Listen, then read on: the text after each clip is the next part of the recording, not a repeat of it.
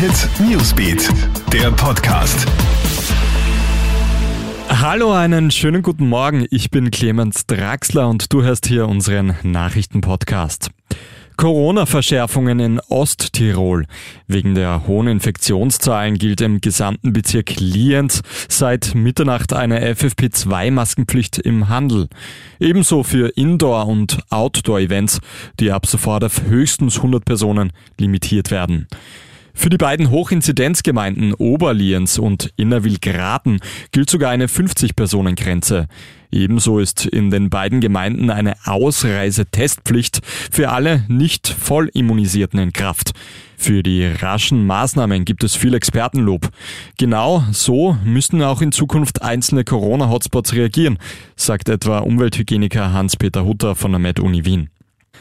Die Waldbrände wüten nicht nur in Nordamerika, Russland und Europa, auch Teile Afrikas sind schwer von den Flammen betroffen.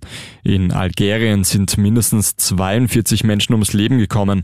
Allein 25 Soldatinnen und Soldaten seien bei Rettungseinsätzen gestorben, teilt der Präsident Algeriens mit.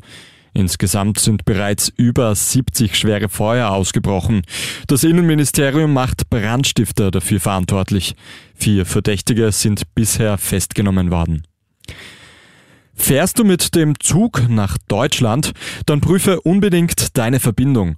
Die Deutsche Bahn streikt nämlich nach gescheiterten Tarifverhandlungen und davon ist zum Teil auch Österreich betroffen.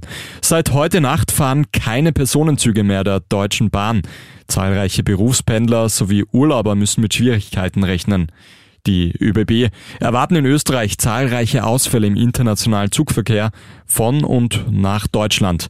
Der Streik soll vorerst einmal bis Freitag dauern. Das war's mit deinem Update aus unserer Nachrichtenredaktion. Danke fürs Zuhören und den nächsten Podcast, den hörst du dann wieder am Abend. Krone Hit Newsbeat, der Podcast.